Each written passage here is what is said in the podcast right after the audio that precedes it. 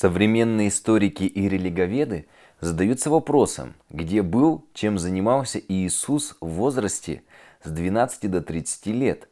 Действительно, всем известно о его чудесном рождении, оно подробно описано в Библии.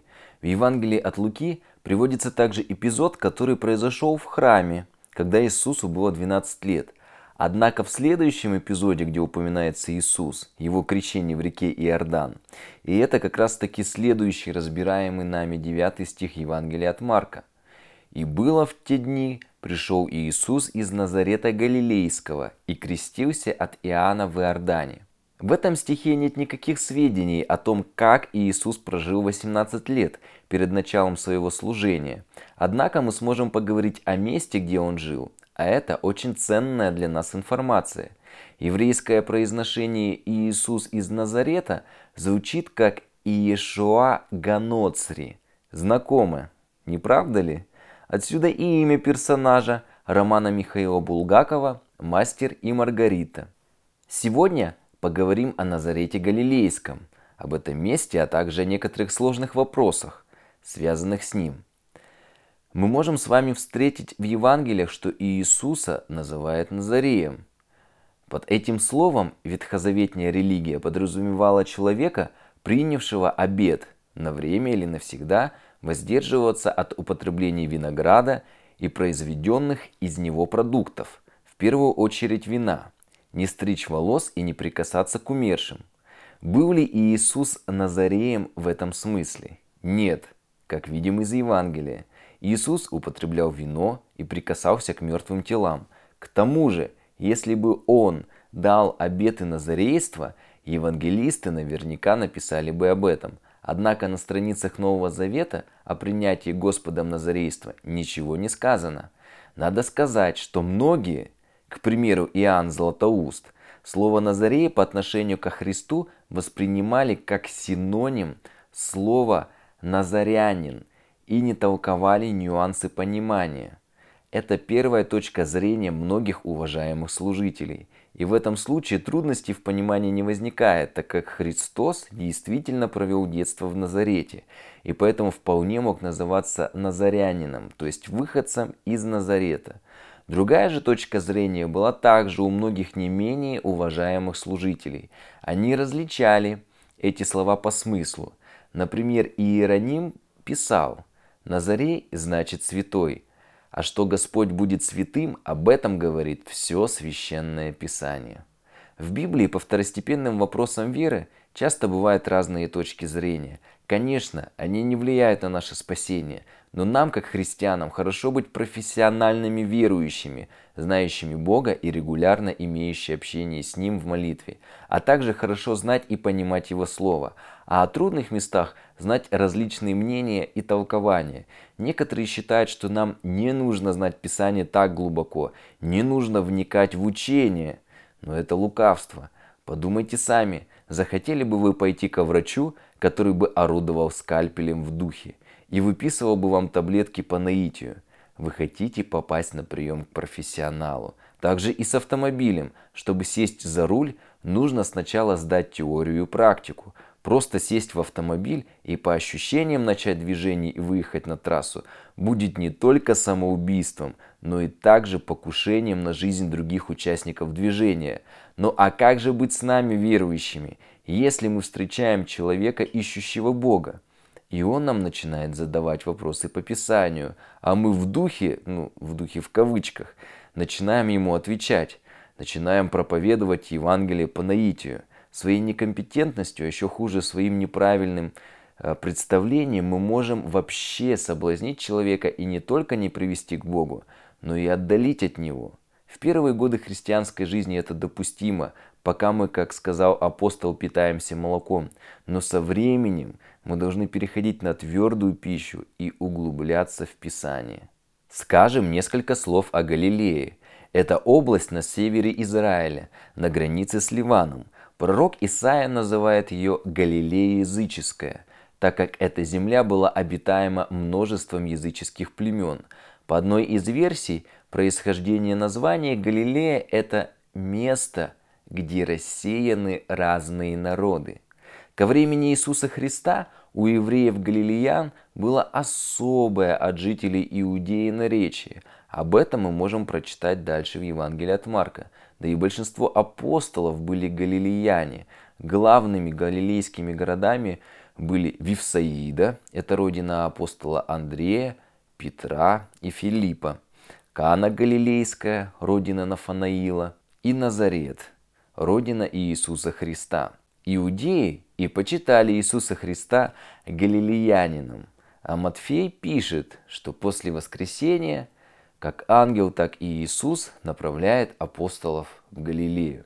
В первый век нашей эры это был удивительный уголок Палестины. Описание, оставленное нам историком Иосифом Флавием, рисует поистине чудную картину. Мягкость климата, красота природы, неистощимые плодородные почвы – все это было здесь.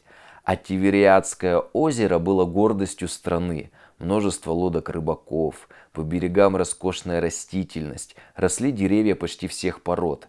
Фрукты в этой стране считались чрезвычайно приятными на вкус. Масло здесь производилось в изобилии. Вот почему во второзаконии 33.24 написано «Ассир окунал в елей ногу свою».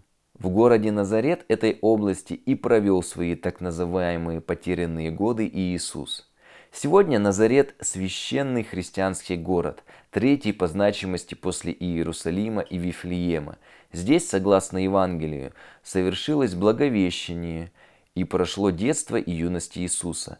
Но больше двух тысяч лет назад Назарет был настолько мал, что не упоминается в древних еврейских источниках ранее третьего века нашей эры то есть после Рождества Иисуса Христа.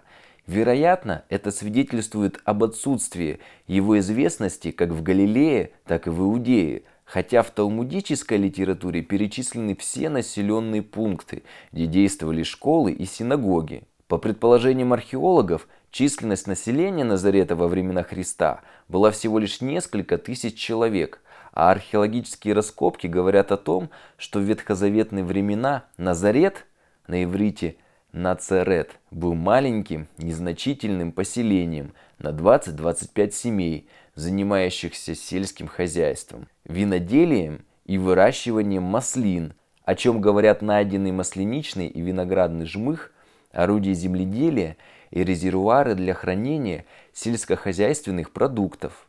Город, в котором вырос Спаситель мира и жил до 30-летнего возраста, не имел собственной школы и синагоги. Может быть, сегодня кто-то из вас подумает, что если бы вы родились в другом месте, где было бы больше перспектив и возможностей, то вся ваша жизнь сложилась бы по-другому.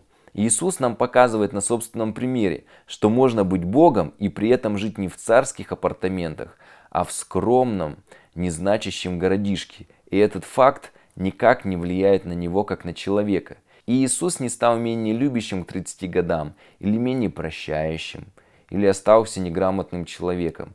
Ведь как раз таки будучи человеком, ему пришлось учиться ходить, разговаривать и учиться грамоте. К шести годам от иудейских детей ожидалось, что они смогут просматривать и писать на иврите. В шесть лет у детей начинались ежедневные занятия в школе при синагоге. Они изучали Тору в оригинале на иврите и должны были заучивать ее наизусть. Как человек Иисус – сформировался в провинциальном городе, но при этом не был провинциалом. Не внешние факторы влияют на нас, но только внутренние. И мы не должны смотреть на обстоятельства, а жить так, как должны жить дети царя. Потому что царем делает человека не трон, золото, замок или рождение в столице, а его внутреннее состояние. Будем же детьми царя, сохраняя свое достоинство, несмотря на обстоятельства. Завершая, хочется сказать, что потерянным годам Иисуса посвящены многие исследования, написаны книги, сняты передачи. Очень часто в них рассказываются совершенно сказочные мистические истории. Одна из популярных версий, что Иисус провел ранние годы в Индии, где постигал восточные религии. И для человека, неукорененного в Писании, это может стать соблазном и увести от веры. Если же мы с вами знаем Писание, то легко сможем это опровергнуть. По закону Моисея, второзаконие 16.16, 16, все евреи мужеского пола обязаны были три раза в год являться на место, которое изберет Господь Бог на праздники Пасхи, Пятидесятницы и Кущей. Впоследствии местом этим стал Иерусалим. Исключения допускались только для детей и больных. Особенно же строго соблюдалась обязанность путешествия в Иерусалим на праздник Пасхи. Обычаем было установлено, что мальчики должны были ходить в Иерусалим на праздники, начиная с 12-летнего возраста, так как с этого возраста они становились членами израильского общества, обязывались верно исполнять предписания закона и назывались сынами закона. В Нагорной проповеди Иисус говорит, что Он пришел не чтобы отменить закон или пророков, Он пришел, чтобы исполнить. И Он исполнил весь закон. Библия говорит, что Христос безгрешный агнец, закланный за нас. А это означает, что Он не мог на 18 лет отправиться постигать восточные религии в Индию или другие экзотические страны. Иисус был в Израиле. Об этом не написано, потому что Библия – это книга о спасении человека. Это ее главная цель. И все, что не влияет на наше спасение, даже жизнеописание 18 лет жизни Иисуса, опущены. С вами был Михаил Крюков. Подписывайтесь на подкаст в iTunes и SoundCloud. Благословений.